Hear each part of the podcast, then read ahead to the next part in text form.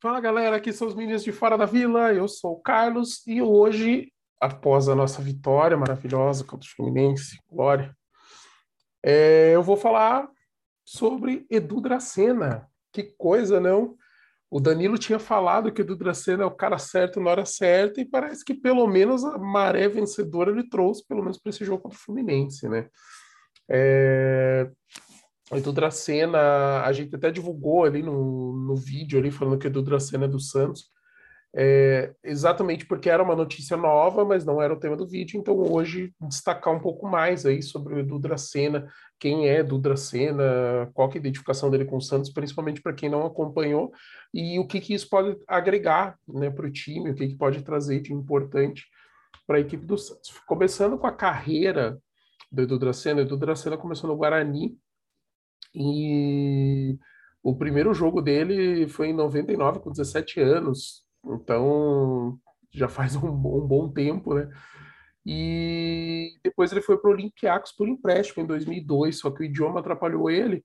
E aí ele acabou voltando ainda para o Guarani, só que aí o Luxemburgo era técnico do Cruzeiro em 2003 e contratou o Edu Dracena. Ele observou, gostou, levou o Edu Dracena para o Cruzeiro.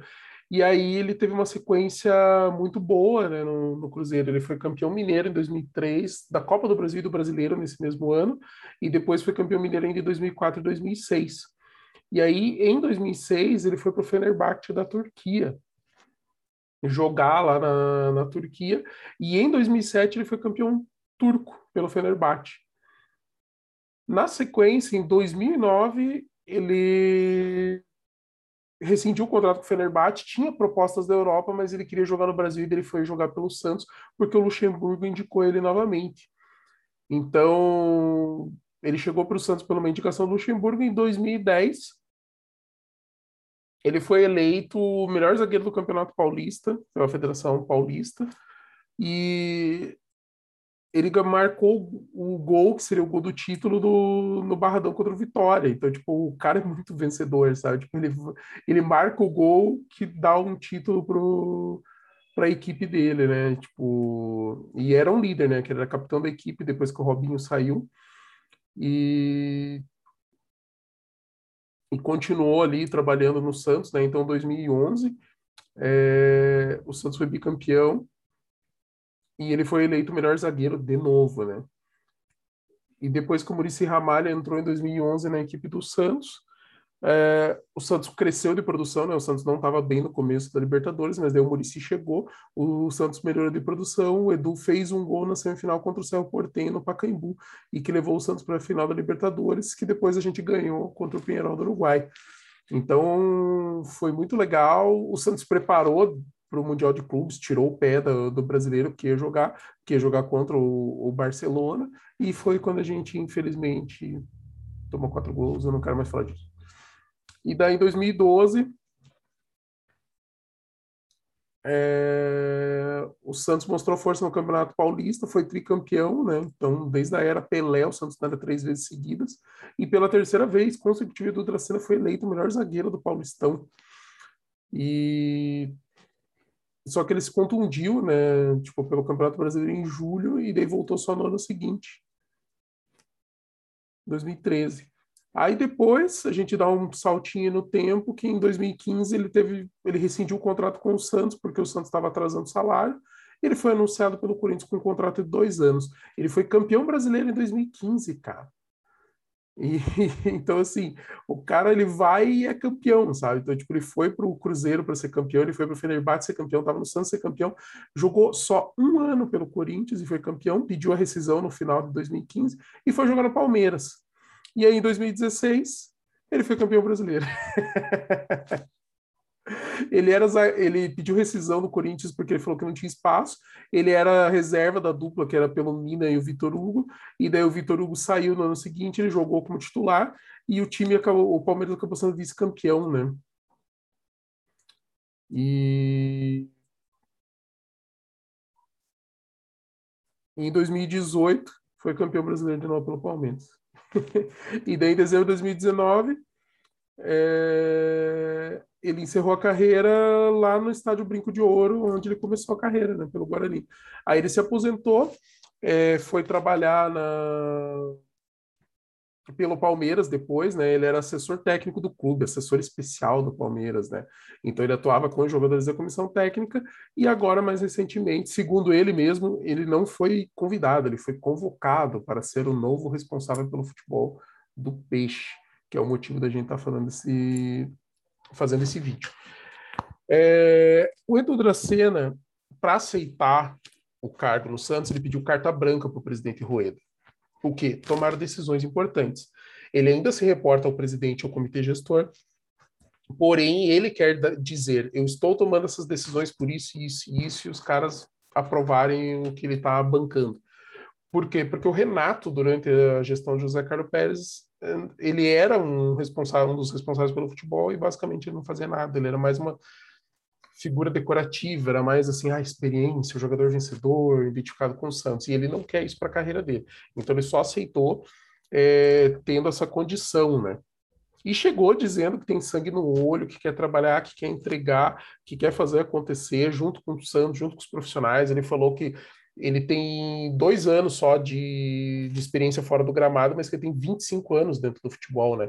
Então, esses dois anos aí fora do gramado, ele fez um curso ali pela é, CBF Academy para executivo de futebol, é, trabalhou dentro do, do Palmeiras, então ele sabe ele tem toda aquela experiência de grupo, ter sido capitão, ser uma liderança, ser um cara vencedor, mentalidade vencedora, e mais a. É, e tá trazendo isso para o Santos, mas ele precisava de carta branca ter esse poder para poder fazer. É, e do Tracena, como jogador, era um bom zagueiro. Ele sempre, quando ele jogou, ele era um bom zagueiro. Em alguns momentos ele era um pouco melhor, em outros momentos um pouquinho pior. Às vezes acabava ficando meio para segundo plano. Eu lembro que na época que ele rescindiu com o Santos, ele ganhava muito e já não estava mais jogando tão bem. Acho que era até reserva, se não me engano. Não vou lembrar ali na, é, na virada. Mas como o Santos estava trazendo salário, né, ele, ele ganhava muito, ele acabou saindo. E Dracena falou que entende a realidade financeira do Santos, mas diz que para o Santos ser protagonista é necessário investimento, que precisa de investimento, que precisa ter profissionais, que precisa, os jogadores precisam ter condições para poder desempenhar.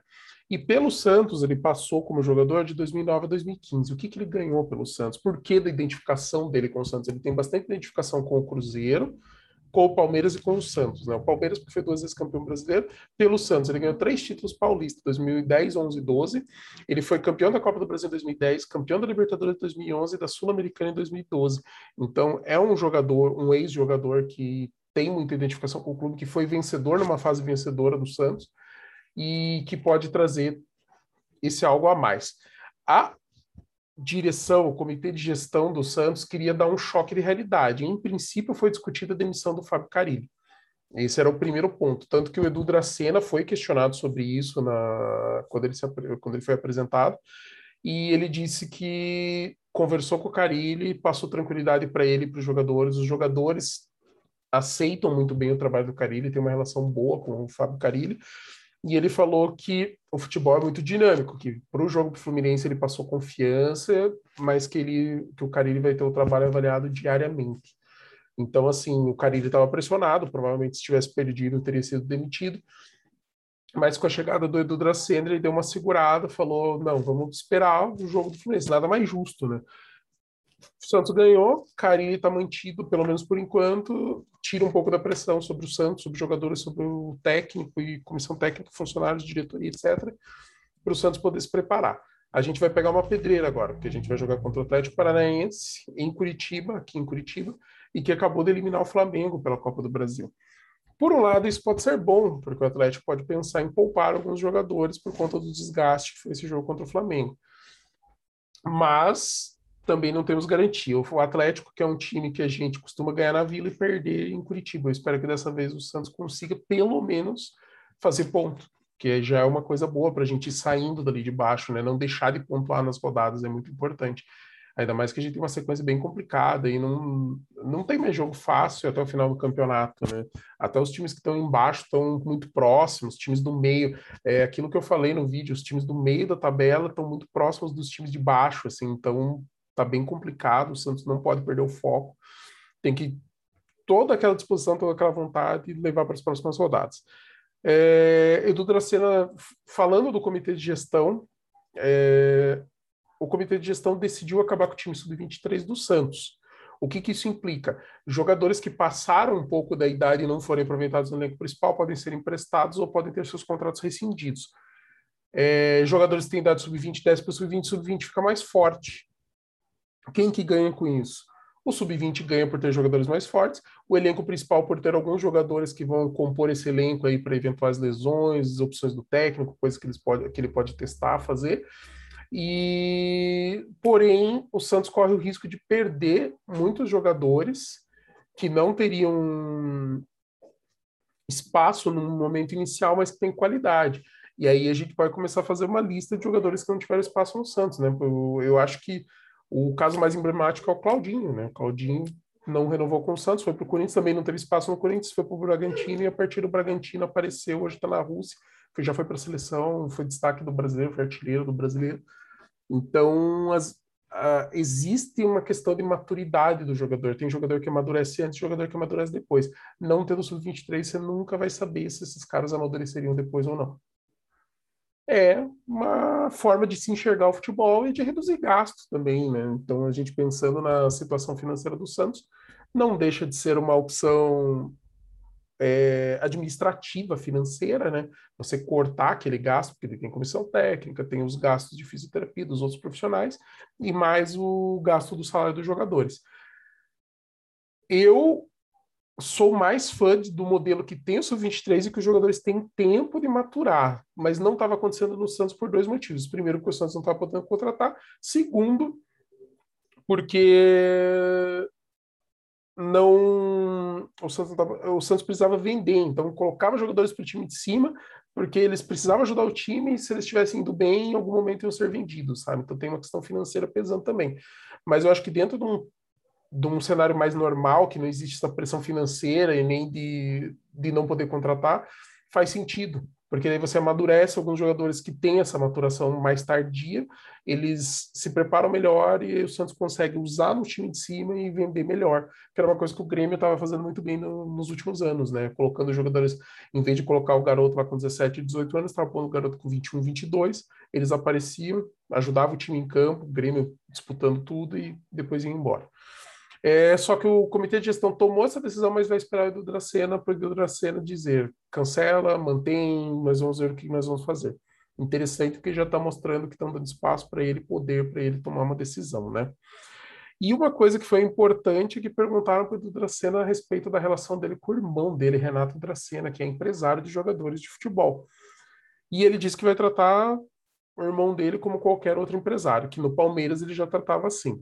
Se o irmão dele oferecer algum jogador, ele passa para o comitê de gestão, que aí vai fazer análise, daí tem um departamento de análise de jogador, que vai fazer essa verificação e vai dizer se é uma boa contratação ou não, que ele vai tratar igual, igual ele fez no Palmeiras, porque ele é profissional, não já falou para o irmão dele que não quer nada que possa atrapalhar a carreira de um ou de outro, que possa sujar o nome de um ou de outro, acabar com a credibilidade, mas o presidente Rueda disse: se teu irmão tiver algum jogador que possa trazer para o Santos, não feche as portas.